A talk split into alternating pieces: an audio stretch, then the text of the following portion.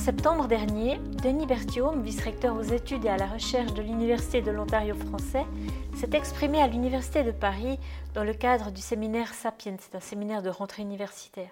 L'intitulé de son intervention, De la continuité à la transformation pédagogique, a piqué la curiosité de Pédagoscope qui relaie ses propos dans l'épisode de ce jour. Merci à lui d'avoir accepté cette remouture de son intervention. On l'écoute.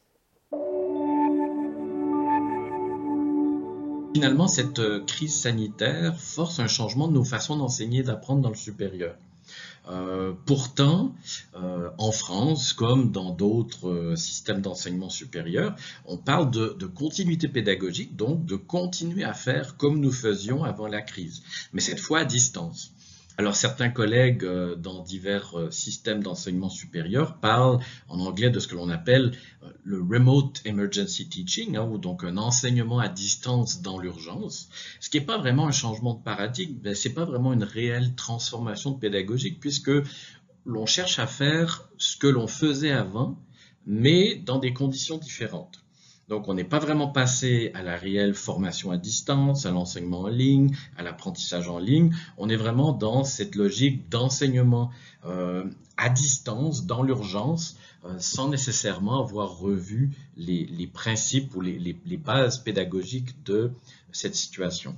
Alors, j'ai envie, pour illustrer ça, de vous parler d'une expérience vécue donc, euh, en 2006, je travaillais à l'université de Southampton au Royaume-Uni et euh, un week-end, comme ça dans l'année, euh, se déclare un incendie au sein d'un de nos bâtiments de grande taille.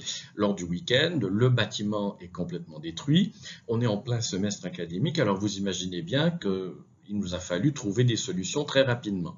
Donc, la réaction immédiate a été de trouver, trouver de nouveaux espaces d'enseignement et d'apprentissage pour nous permettre de faire exactement ce que nous faisions avant l'apparition de cette crise, avant l'incendie. Donc c'était la continuité de ce que l'on faisait, mais dans des nouveaux espaces, dans des nouvelles euh, conditions. Donc on a loué des salles dans les hôtels de la région, dans des bâtiments publics. Euh, on a pu identifier aussi des nouveaux espaces au sein de l'université euh, pour le reste de l'année académique. Donc on a mis en place une stratégie de remote emergency teaching. Cette fois-ci, le remote est en lien avec le fait qu'on n'enseigne plus dans les bâtiments d'origine où les cours se donnaient euh, à l'origine. Donc ça, c'était la réaction immédiate, hein, la réponse institutionnelle à une situation de crise, euh, un peu comme on a fait jusqu'à présent, c'est-à-dire une réponse institutionnelle à une situation de crise, mais on est rapidement passé à la phase 2 de cette réflexion, qui était la réaction à plus long terme, où là, on devait reconstruire un bâtiment, et justement, on s'est dit, mais on va tenir compte de nouvelles façons d'enseigner et d'apprendre, et là, on a commencé à entrer dans cette posture de transformation pédagogique, avec tout ce que ça implique auprès des diverses personnes impliquées dans l'enseignement, dans l'apprentissage, dans les services fournis aux étudiantes et aux étudiants. J'utilise cet exemple pour montrer que dans la situation actuelle, en fait, on est dans la réaction immédiate, on est beaucoup dans la façon de trouver des alternatives à ce que nous faisions jusqu'à ce que la crise sanitaire se présente. Mais euh, je ne suis pas complètement convaincu qu'on est entré dans une logique de réflexion à plus long terme sur ce que ça représente euh, pour les universités, pour les personnes qui enseignent, pour les personnes qui étudient, pour les personnes qui gèrent euh, les universités. Donc, quand je parle de, passage de la continuité à la transformation pédagogique, en fait, pour moi, dans la situation actuelle, il me semble qu'une transformation pédagogique s'impose. Alors, vous direz que c'est pas nouveau parce qu'on en parle déjà depuis une vingtaine d'années, parce que d'une part, on a une meilleure compréhension des processus d'enseignement et d'apprentissage, particulièrement dans le supérieur, qui nous amène à revoir des façons, des façons de faire. Et en même temps, et ça c'est particulièrement vrai dans le système français d'enseignement supérieur, on a une diversité et parallèlement une précarité croissance des étudiants. Et quand je parle de précarité, c'est pas seulement précarité économique, mais on parle de précarité euh, quasiment pédagogique, à savoir qu'on recrute de plus en plus d'étudiants et d'étudiantes qui ont besoin de plus en plus d'accompagnement dans leurs études euh, universitaires. Donc, on se retrouve à, à être en remettre en question ou à faire une remise en question obligée du modèle du cours magistral un grand nombre d'étudiants d'étudiantes en direct dans un lieu physique en raison de cette crise. Euh, et soit dit en passant, ce modèle, euh, il y a plusieurs raisons pour lesquelles on l'utilise. On peut attribuer euh, son existence au, poids de l'histoire, mais il ne faut pas obliger non plus qu'au plan économique, c'est un des modèles les plus les moins chers pour fournir le service éducatif de l'université. On remplit un amphithéâtre euh, de plus en plus euh, possible de, personnes, on leur fournit un enseignement qui demande pas nécessairement des, heures de préparation ou des heures d'accompagnement, et donc finalement le coût euh, par étudiant n'est pas très élevé.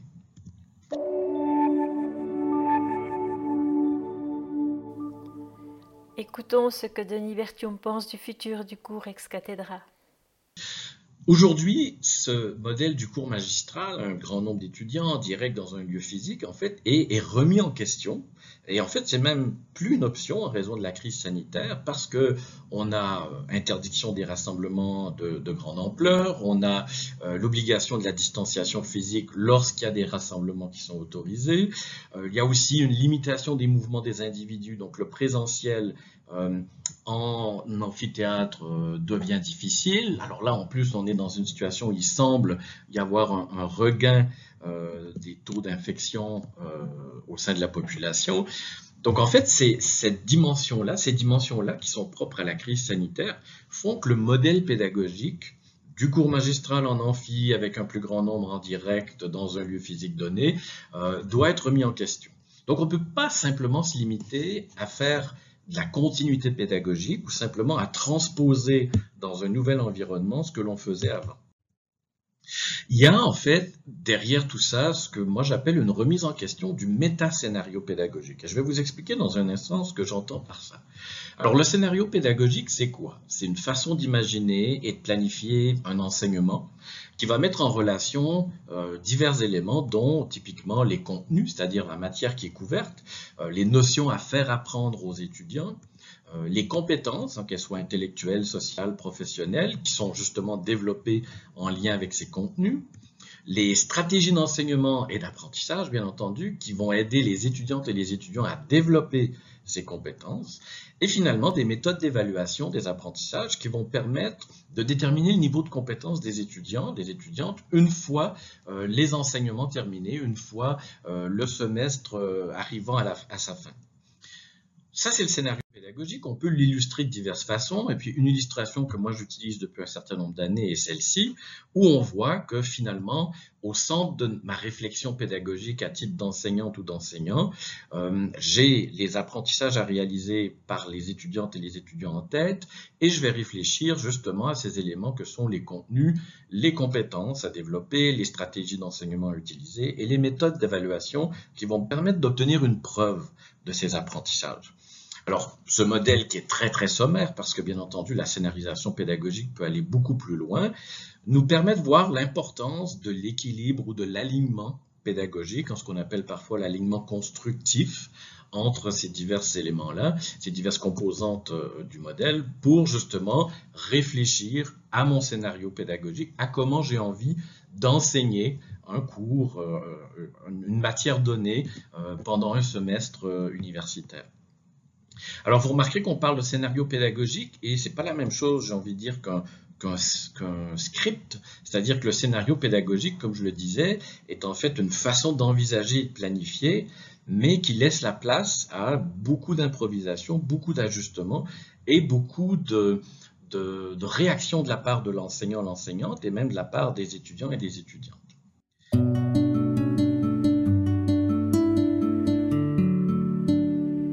Alors, le méta-scénario pédagogique, lui, c'est en fait plutôt des considérations globales qui sont peut-être parfois même logistiques qui vont affecter ce scénario pédagogique-là. Alors, euh, on peut parler de la participation présentielle ou virtuelle lors de l'enseignement et de l'apprentissage.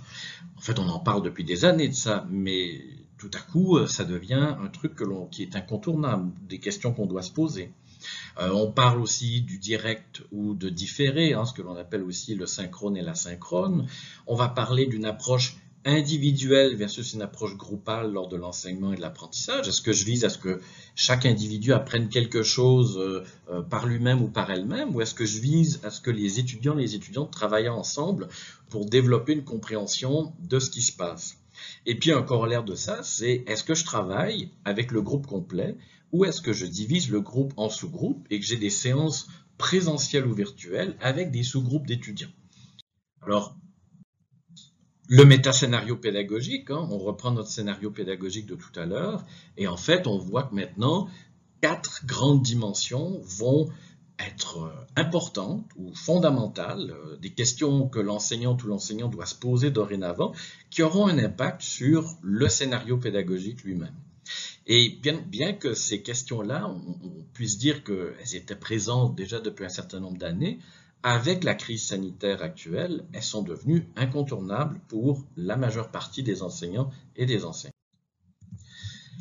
Je vous rappelle hein, d'abord que la référence ou la norme qui est associée au cours magistral dans l'enseignement supérieur est généralement l'idée de présence physique, en direct, de tout le groupe, qui apprend de façon individuelle. Alors, il y a peut-être eu quelques variations au fil des ans, on a peut-être introduit certaines euh, façons de faire au plan pédagogique qui s'éloignaient un tout petit peu de ça, mais le modèle de base, hein, ce que l'on pourrait appeler quasiment le paradigme associé à l'enseignement euh, supérieur, c'était vraiment ces quatre dimensions-là.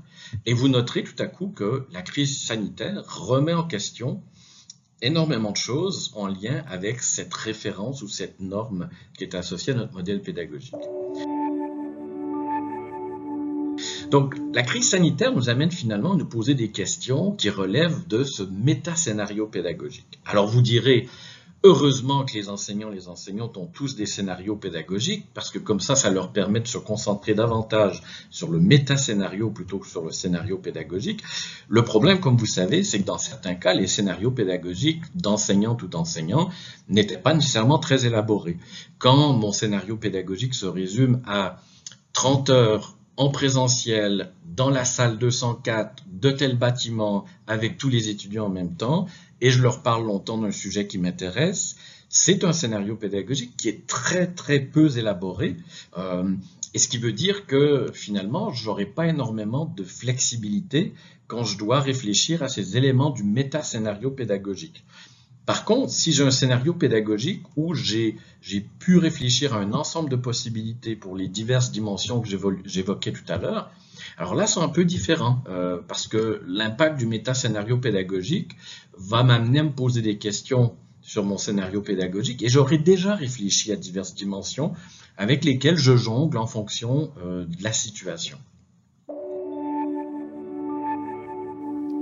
Mais alors, dans l'enseignement supérieur, qui sont les personnes impliquées par cette crise sanitaire? Écoutons Denis à ce propos. Finalement, qu'est-ce qui se passe dans, cette crise actuelle hein, On a un bouleversement majeur pour les personnes impliquées. Qui sont ces personnes? Ben, On a les étudiants, les étudiantes qui inévitablement, dans certains cas, sont laissés à eux-mêmes ou à elles-mêmes et donc se sentent isolés, euh, se sentent euh, même pris au dépourvu parce que je ne sais pas vers qui me tourner quand je ne comprends pas, quand je ne sais pas comment fonctionner.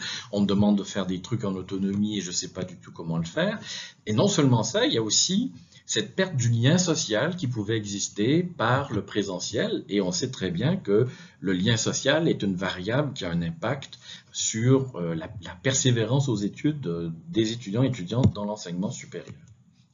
Dans le cas des enseignants, alors beaucoup d'enseignants, beaucoup d'enseignantes ont l'impression de redevenir des novices parce qu'on leur demande d'utiliser des nouveaux outils, on leur demande de, faire appel à, des nouvelles façons de faire, et il s'agit en fait de, de revoir complètement ce que je fais depuis un certain nombre d'années et donc de, de, mettre un peu la, la, hache dans mon expertise existante pour en fait euh, m'adapter à la situation euh, qui se présente. On a aussi les, les, personnes venant en aide aux étudiantes, étudiants et aux enseignants enseignantes, hein, donc conseillers pédagogiques, conseillers aux étudiants, tous les services qui sont mis en place pour euh, améliorer l'expérience apprenante des étudiants ou l'expérience générale des étudiants, étudiantes.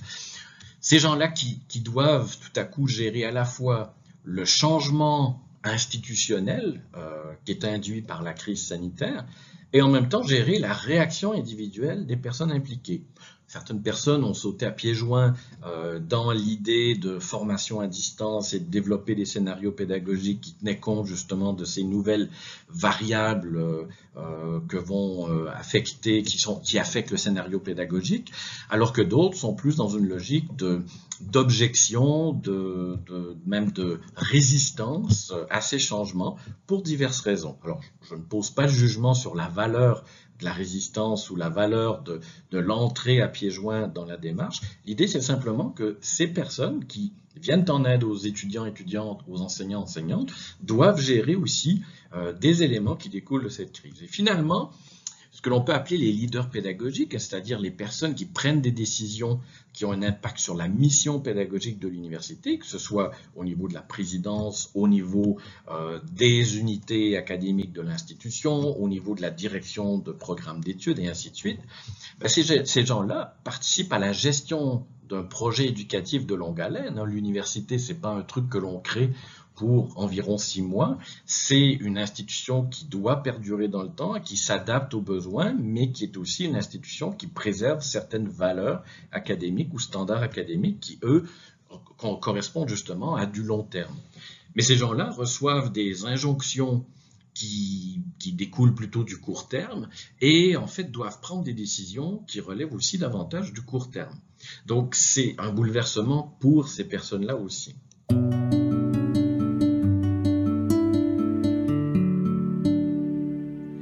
Finalement, si on est vraiment dans cette logique de, faire face à la situation avec un regard plutôt de transformation pédagogique que de continuité pédagogique, ça veut dire quoi?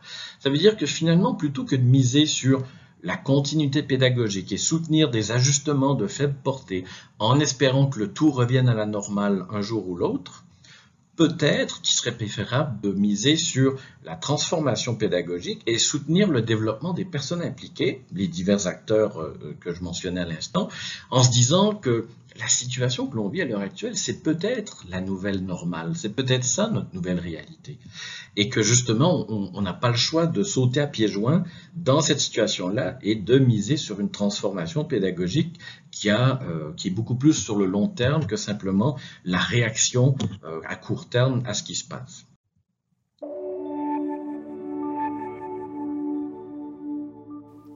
Écoutons Denis nous parler des manières d'accompagner, de soutenir ces personnes-là à la transformation. Donc finalement, si on revient à ces personnes impliquées, euh, qu'est-ce que ça veut dire en termes de passer de la continuité à la transformation pédagogique? Mais déjà, pour les étudiants, ça veut dire soutenir le développement de leur autonomie d'apprenant. Alors on disait tout à l'heure qu'on a des, des, étudiantes et des étudiants qui sont assez souvent en situation de précarité en matière d'apprentissage. Donc comment je fais pour les aider à développer leur autonomie d'apprenant alors qu'ils vont travailler beaucoup plus euh, sans être directement accompagnés par un enseignant ou une enseignante euh, et, les faire travailler soit seuls, soit en groupe. Comment je fais pour rétablir aussi ce lien social alors que les gens sont peut-être pas nécessairement présents physiquement euh, si l'on sait que ce lien social est important?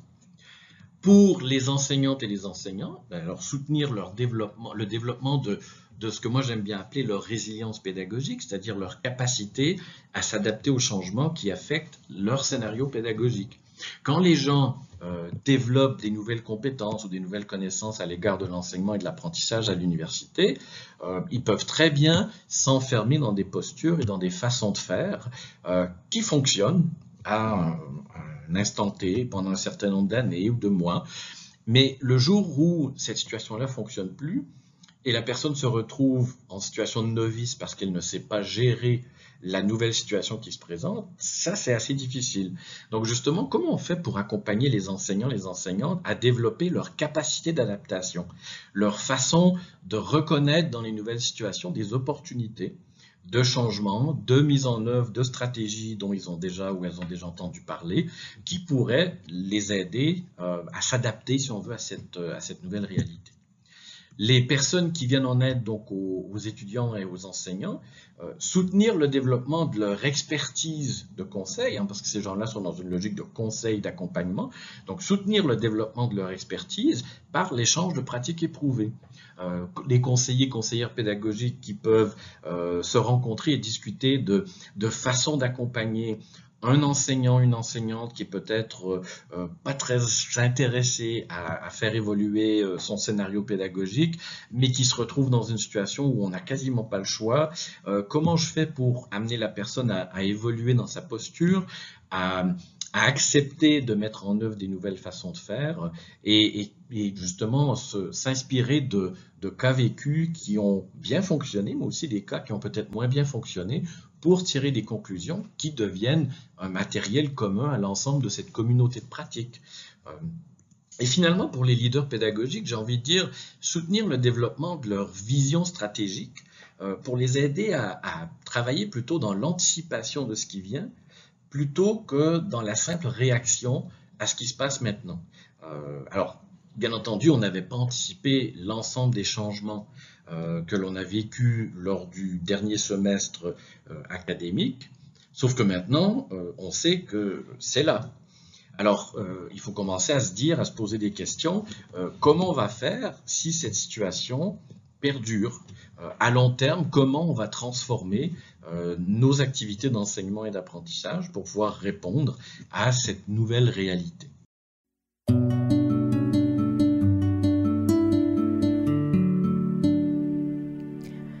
Voilà, c'est terminé pour aujourd'hui. Un grand merci d'avoir écouté cet épisode. J'espère que le format vous a plu. Si oui, dites-le moi avec 5 étoiles ou même un petit cœur sur iTunes. Et si vous n'êtes pas fan d'Apple, bah, ce n'est pas très grave. Il y a d'autres manières de m'aider et de soutenir Pédagoscope, comme par exemple partager ce podcast avec deux ou trois de vos collègues ou amis. Cela m'aidera énormément à poursuivre cette initiative et qui sait, cela les aidera peut-être eux aussi. N'hésitez pas à me faire part de vos commentaires ou même à postuler pour participer à un épisode de Pédagoscope si vous le souhaitez. Merci et à très vite pour un nouvel épisode.